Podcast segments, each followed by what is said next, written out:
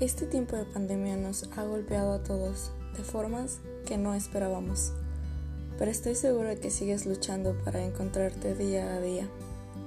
Y bueno, aquí será un espacio en el que yo te contaré algo de mi día a día, esperando que puedas encontrarte al escucharme siendo yo.